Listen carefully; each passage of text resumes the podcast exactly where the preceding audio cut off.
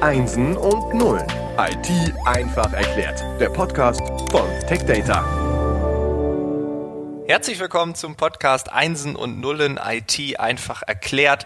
Wir befinden uns im Themenschwerpunkt künstliche Intelligenz. Wir haben uns in den ersten drei Episoden verschiedenste Bereiche angeguckt und jetzt ist die große Frage, wie wird eine KI eigentlich umgesetzt? Also wie startet man so ein Projekt? Und heute haben wir zwei Experten von IBM. IBM ist auch gleichzeitig der Sponsor dieser Episode und zu Gast sind Ulrich Walter und Marvin Gies. Giesing. Ulrich Walter ist seit 1981 mit diesem Thema verheiratet. Ulrich, hallo. Und die erste Frage, was genau machst du? Ja, hallo in die Runde.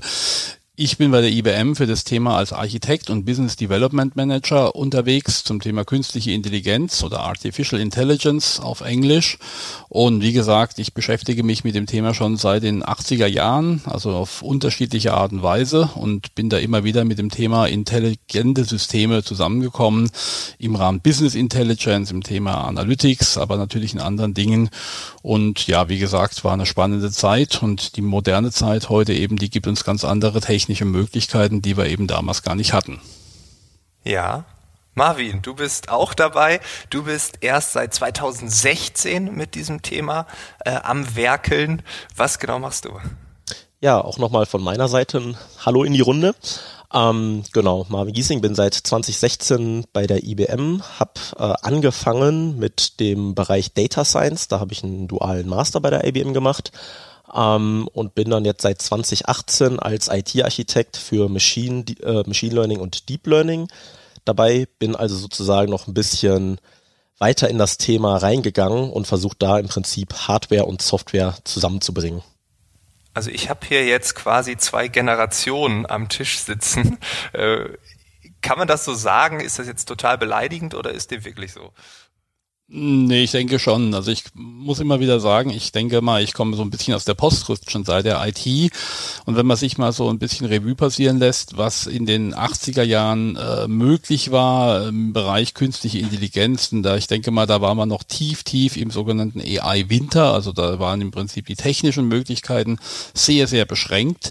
Und ähm, die Anforderungen waren natürlich zum Teil ähnlich, wie wir sie heute auch haben. Aber es war einfach technologisch nicht machbar machbar, weil die Compute-Leistung eben nicht da war, weil natürlich auch die Speichertechnologien, die wir da auch heute brauchen dafür, noch nicht in der Qualität, in der Größe, in der Kapazität waren und last not least, weil natürlich auch die Vernetzung, also Internet gab es damals noch nicht, äh, das sind alles Dinge, die natürlich dazu geführt haben, dass eben in der Vergangenheit viele, viele Dinge, die man sich theoretisch entwickelt hat äh, oder gedacht hat, äh, nicht umsetzbar waren.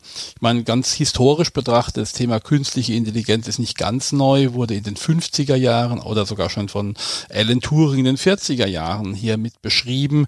Und der Wunsch danach, natürlich nach künstlicher Intelligenz, der ist schon so alt wie die Menschheit, vom Orakel von Delphi bis was weiß ich wohin, gab es immer wieder Ansätze, irgendwelche Dinge vorherzusagen, zu automatisieren und natürlich eben dann Technologie für sich arbeiten zu lassen. Aber heute sind wir an einem Punkt angekommen und ich glaube, Marvin wird da gleich was zu sagen, wo wir eben sagen können, wir haben die Technologie, wir haben die Verfahren und wir können das auch entsprechend so umsetzen, Marvin. Ne?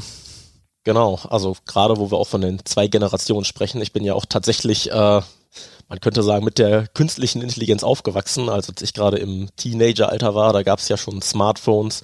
Ähm, und wenn man sich dann auch mal verschiedene Anwendungsgebiete, sei es jetzt eine Spracherkennung, das war ja mehr oder weniger alles schon äh, vorhanden, als ich da war. Äh, ich hatte also mit den ganzen Herausforderungen, Problemen etc. gar nicht mehr so, ich sag mal, so nah oder so viel zu tun, wie der Ulrich das jetzt hatte. Ähm, hatte da vielleicht eine, ja, das Fundament war bei mir schon gegeben, falls man das so sagen kann. Ja, also Postkutschenzeit versus äh, autonomes Fahren, das wäre vielleicht ein Vergleich. Ähm, wenn ich auf Konferenzen bin, ich höre sehr oft diesen Satz, ich lese diesen Satz sehr häufig und jetzt die Frage, sind Daten wirklich das neue Öl? Weil wenn wir über KI reden, reden wir ja automatisch auch über Daten. Ich denke mal, das Thema Daten ist im Prinzip die Grundlage für eine künstliche Intelligenz und ohne Daten ähm, ist das Thema äh, auch nicht umsetzbar. Das heißt also, je mehr Daten, je besser, das sagen alle. Und die Frage ist natürlich immer, woher kommen diese Daten, wie gehe ich mit diesen Daten um. Und insofern, ähm, Daten sind die Basis für jegliche Art von künstlicher Intelligenz, ob ich eine Spracherkennung eben mache, ob ich Bilderkennung habe oder andere Use Cases, die es dann natürlich dann mannigfaltig gibt. Ähm, das heißt, ich brauche entsprechende Datenbasis, die muss erstmal da sein, damit ich eben auch das Ganze eben auch umsetzen kann. Ich versuchte auch immer noch einen ähm, weiteren Vergleich hinzuzuziehen. Also Öl an sich ist ja vielleicht erstmal nicht so viel wert, sondern erst wenn das Öl verarbeitet wird. Also wenn man aus dem Öl ein weiteres Produkt macht. Und bei den Daten ist es ja genauso.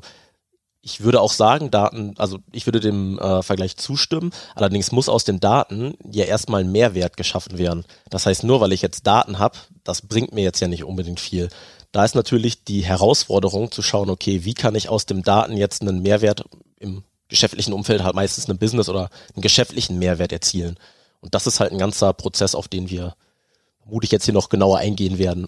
Genau, wir reden ja da im Prinzip auch ein bisschen über das Thema Data Pipeline, ähnlich wie beim Öl auch. Das heißt, die Daten werden erstmal erzeugt, dann werden sie raffineriert, im Prinzip aufbereitet, dann werden die Daten in Formate gebracht, mit denen ich eben dann tatsächlich auch was trainieren, was lernen kann und am Schluss das Ergebnis ist dann irgendwo ein System, das anhand von dem erlernten Wissen von aus diesen Daten dann auch selbstständig Entscheidungen treffen kann oder Vorschläge eben erarbeiten kann und das Ganze äh, so auch dann auch aufbereiten kann. Das heißt, man fängt irgendwo so ganz allgemein, ganz groß an, vielleicht mit einem ganz großen äh, See an Daten und dann ja, wird das immer weiter runtergebrochen, immer genauer, immer spezifischer. So kann ich mir das vorstellen. Genau, also was ist jetzt ja gerade angesprochen, den Data Lake, von dem auch dann häufig gesprochen wird. Ähm, genauso kann man sich das vorstellen. Die Daten sind ja auch überall. Die Frage ist dann nur, in welchem Format. Sind sie strukturiert, unstrukturiert? Also unstrukturierte Daten sind Bilder, sind Videos, sind Sprachnachrichten, Sprachaufnahmen. Ähm, strukturierte Daten, die dann vielleicht schon in irgendeinem tabellarischen Format vorliegen. Und die Frage ist dann natürlich, wie kann ich diese Daten, die ja mehr oder weniger schon überall bereitstehen, wie kann ich die so aufbereiten, dass ich daraus dann auch Mehrwert erzielen kann. Und das ist dann auch immer eigentlich der größte Aufwand, den man im, sag ich mal, in diesem ganzen Konstrukt oder in diesem ganzen Konzept künstlicher Intelligenz betreiben muss. Ähm, wie Ulrich schon gesagt hat, die Daten sind natürlich die Grundlage für eine gute KI und wenn die natürlich nicht ordentlich aufbereitet, raffineriert sind, sagen wir mal, ähm, damit äh, geht und fällt ja so ein Projekt. Ja, und am Schluss muss ich natürlich immer wieder darauf hinweisen, die Daten sind die Quelle, aber der Use Case, also quasi das, was ich erreichen will, ist im Prinzip das Ergebnis. Und die Frage ist immer, wie viele Daten, welche Daten brauche ich, um welchen Use Case eben zu realisieren und diese Kette dann darzustellen, das ist, sage ich mal, der gesamte Prozess, um eben eine KI dann eben zu erzeugen und zu trainieren. Aber worauf kommt es dann bei diesem, ich benutze den Begriff jetzt einfach, bei diesem Management von Daten wirklich an? Ähm, natürlich, es geht mir erstmal darum, ähm, die sogenannten fünf oder sechs Vs, also das heißt, welche Datenmengen reden wir denn da, wie viel Volumina an Daten werden erzeugt, wenn wir über ein Data Lake oder ein Data Swamp sprechen, da reden wir äh, gleich mal in dem hohen Terabyte-Bereich, wir reden aber auch im Petabyte-Bereich mittlerweile über solche Datenmengen, die erzeugt werden. Dann ganz elementares Thema ist natürlich die Verlässlichkeit der Daten. Also das heißt die Veracity. Das heißt, wie sicher bin ich, dass diese Informationen, die ich eben sammle, auch tatsächlich stimmen? Thema False Positives ist ein Riesenthema gerade heute bei künstlicher Intelligenz. Wenn ich falsche Daten verarbeite, kommen natürlich auch fehlerhafte Aktionen oder fehlerhafte Entscheidungsvorlagen eben raus. Dann haben wir natürlich die Frage dann der Geschwindigkeit. Wie häufig und wie schnell werden diese Daten eben erzeugt? Rede mal von, von Kilobyte pro Stunde oder rede mal von äh, Terabyte pro Millisekunde. Also die ganze Spanne dazwischen ist natürlich eben eine Frage und ich brauche die Technologie, die diese Datenmengen in der Qualität und Geschwindigkeit natürlich auch aufnehmen kann. Last not least, es gibt natürlich auch hinterher dann die Frage, wie wertvoll sind diese Daten, wenn sie eben mal aufbereitet sind oder beziehungsweise vorliegen, haben die natürlich auch einen entsprechenden Wert und den muss ich natürlich auch irgendwie beziffern. Und habe ich was vergessen, Marvin? Ähm, grundsätzlich vielleicht noch zum Thema Veracity, wie du genau. schon gesagt hast, ist ein, also das hast du ja erwähnt, ganz wichtiger Punkt. Ähm, was ich da auch immer als Vergleich sehr passend finde, ähm, Modell lernt ja auf Grundlage oder einer KI lernt auf Grundlage der Daten. Und das kann man sich ja wie bei einem kleinen Kind vorstellen. Wenn ich einem Kind die ganze Zeit sagen würde, äh, der Hund, den du vor dir siehst, äh, das ist in Wirklichkeit eine Katze, dann wird das Kind ja irgendwann auch sagen, hm, okay, da habe ich eine Katze vor mir, obwohl jeder andere sagt, nee, das ist aber ein Hund. Wenn ich dem Modell jetzt die ganze Zeit falsche Daten gebe, also falsch gelabelte, getagte Daten, dann wird das Modell natürlich auch irgendwann denken oder lernen, okay, ich habe hier jetzt bei dem äh, Hund-Katze-Beispiel, ich habe jetzt vielleicht das falsche Tier vor mir, weil wir es dem Modell so beigebracht haben, genau wie bei einem Kind. Das finde ich immer so einen passenden Vergleich zum Thema Veracity noch. Ist das ein großes Problem? Was das ist ein sehr seht. großes Problem, natürlich, klar. Ich denke mal, wie gesagt, äh, und diese Bereinigung der Daten, die im Vorfeld stattfinden muss in diesem Raffinerierungsprozess, wie du es gesagt hast, Marvin, das ist eine der entscheidenden Tasks in diesem gesamten Prozess. Und lass mich mal hier eine Zahl sagen. In dem gesamten Entwicklungsprozess von so einem AI-System sind ungefähr 80 Prozent der Aufwände liegen in diesem Bereich des Thema Data Management, Data äh, Preparation, Data Engineering und Data Science. Wir reden hier wirklich wirklich im Prinzip erstmal um die Vorbereitung, damit überhaupt ein System in der Lage ist, was zu trainieren.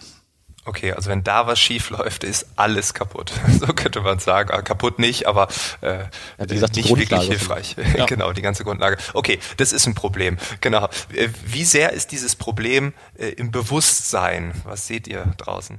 Gut, ich denke mal, es kommt natürlich auf die Industrie an. Es gibt hier natürlich gerade in Deutschland hier einen ganz starken Arm im Bereich Automotive, wo dieses Bewusstsein eben schon relativ hoch ist. In, äh, auch im Bereich Pharma natürlich, klar, gibt es gewisse Gesetzmäßigkeiten, Compliance-Themen, Governance-Themen, die elementar wichtig sind natürlich, damit auch solche Dinge vorwärts getrieben werden. Ich denke mal nur so, beim autonomen Fahren möchte ich natürlich einem Auto sitzen, das hinterher dann eben dann schon weiß mit einer gewissen Sicherheit, dass es eben jetzt ein Über Überholvorgang einleiten kann oder nicht oder ein Bremsvorgang eben notwendig ist oder nicht äh, und nicht eben mit einer, äh, sage ich mal, Wahrscheinlichkeit von 50 Prozent sagt, das könnte eventuell gut gehen oder nicht, sonst hänge ich an der Wand. Also das heißt im Prinzip, da sind die entsprechenden Awareness bei den äh, Kunden, bei den Herstellern natürlich auch äh, schon da, aber es gibt natürlich andere äh, Bereiche, wo man noch ein bisschen, sage ich mal, fast naiv mit dem Thema umgeht und vor allen Dingen eben auch sich vielleicht nicht der Gefahr bewusst ist, was eben dann mit den Daten respektive eben dann hinten dran mit den AI-Systemen eben alles dann vielleicht passieren kann. Also das heißt im Prinzip, das hat immer ein zweischneidiges Schwert. Das eine ist, die Vorteile zu sehen. Das andere ist natürlich aber auch hinterher dann die Sicherheit dann auch für den Benutzer dann und natürlich auch für die Allgemeinheit dann darzustellen gerade im Bereich ähm, autonomen Fahren, autonomes Fahren oder Automotive generell, ähm, das finde ich auch noch sehr interessant, dass gerade da, wir reden jetzt ja viel über das Aufbereiten der Daten, dass man sich da auch bewusst sein muss, dass ich sag mal, wenn die Daten aufbereitet werden, das sind jetzt häufig dann Daten im Bildformat, dass die ja teilweise dann in Niedriglohnländer geschickt werden, um dort aufbereitet zu werden, weil es einfach so ein großer Aufwand ist. Etliche von Bildern, also wenn man sich jetzt mal pro Sekunde, ich glaube, du hattest auch gesagt, 30 Frames pro Sekunde. Ja, das Mindeste, mal, ja. Genau, also wenn man das als Minimum nimmt und dann jetzt mal eine Stunde Fahren aufnimmt und das jetzt mal hochrechnet und jedes einzelne Bild aufbereiten muss, was sehe ich auf dem Bild? Bin ich auf der Straße? Sehe ich eine Ampel? Sehe ich ein, sehe ich ein Schild? Das muss ja alles aufbereitet werden und das ist halt ein unglaublicher Aufwand, der dahinter steckt. Da merkt man auch nochmal so das Verhältnis, also 80 Prozent in der Vorbereitung, Aufbereitung der Daten und das eigentliche Trainieren des Modells, von dem ja viele immer sprechen, ähm, braucht natürlich Compute Power, ähm, aber da macht dann der Data Scientist, wenn man mal von dem sprechen will, im Prinzip ja nicht mehr so viel. Er bereitet das Modell natürlich vor, ähm, aber wenn es dann trainiert, das wird dann ja vom Compute-System übernommen. Hm. Also saubere Daten sind dann die Grundlage für das Ganze. Ähm, du hast gesagt, der Data Scientist macht die Modelle. Äh, in Niedriglohnländern wird zugeordnet, werden die Bilder ähm, getaggt, so würde ich das jetzt mal sagen, oder bestimmte Objekte werden getaggt. Ähm, also wer macht das jetzt, wenn ich so ein KI-Projekt angehe. Also entweder kaufe ich Datensätze oder ich produziere selber etwas aus meinen Daten. Ähm, gibt es da neue Jobs? Äh, Marvin, wusstest du äh, vor einigen Jahren schon, dass du mal Machine Learning und Deep Learning machst oder ist das, hat sich das entwickelt? Äh, das hat sich bei mir auf jeden Fall entwickelt. Ähm, zu meinem Hintergrund, ich habe erst Wirtschaftsingenieurwesen Richtung Elektrotechnik, da wusste ich schon, okay, sollte auf jeden Fall was Technisches werden. Ähm, aber während meiner Ausbildung, während meiner Entwicklung, meines ersten Studiums habe ich schon gemerkt, soll dann doch mehr Richtung Software gehen. Und je weiter ich dann in der Thematik drin war, wie gesagt, ich habe jetzt die Hardware-Seite abgedeckt gehabt sozusagen und dann noch die Software-Seite, habe ich dann gemerkt, hey, das macht mir auch Spaß, viel mit Algorithmen zu entwickeln und dann kam halt dieser Begriff Data Science auf, hat mir super viel Spaß gemacht und ich würde halt sagen, es hat sich eher dahin entwickelt. Ähm, also es war mir jetzt nicht vor fünf Jahren klar, dass ich Data Scientist werden wollte. Ist das den Unternehmen klar? Ich denke, dass jetzt viele Unternehmen wissen, dass sie Data Scientisten einstellen müssen, weil das einfach ein Zukunfts, äh, Zukunftsfeld ist. Was ich allerdings auch sehe, dass die Data Scientisten häufig als Alleskönner dargestellt werden. Die sollen Mathematiker sein, die sollen Statistiker sein. Äh, Soft Skills sollen sie natürlich haben. Am besten sollen sie Frontend und äh, Backend entwickeln können. Und deswegen sehen wir eigentlich dieses ganze Feld Data Science eher als Teamsport und nicht nur als, ähm, ich sag mal, als Alleinunterhalter, sondern dass da viele, viele verschiedene ähm, ich sage jetzt mal, Jobbezeichnungen dazu gehören. Angefangen vielleicht vom Data Engineer, der sich um das ganze Aufbereiten kümmert, bis hin zum Data Scientist, der vielleicht diese ja, dieses Herz macht, also das Entwickeln der Modelle, das Bauen der Modelle, evaluieren, aber geht natürlich auch weiter Richtung DevOps, das Integrieren in ein Frontend, äh, das Integrieren von, von Backends, ähm, das ist, wie gesagt, ein ganz, ein ganz großer Bereich. Das ist jetzt nicht nur der Data Scientist, der alles selbst machen sollte, aus unserer Sicht. Ja, das wäre dann die eierlegende Wollmilchsau. Genau. Das wird alle paar Jahre an einen anderen Job ausgelagert. Ähm, ja, wunderbar. Also ich glaube, wir haben jetzt einen ganz guten Überblick, ähm, wie, wie das Ganze aussieht. Wir haben die heute besprochene Datenpipeline äh, auch nochmal visualisiert. Das Bild ist in den Shownotes verlinkt. Und dann würde ich sagen, in der nächsten Episode geht es dann um die täglichen Herausforderungen, die Challenges bei der Umsetzung. Und dann gehen wir ein bisschen tiefer rein. Vielen Dank euch beiden.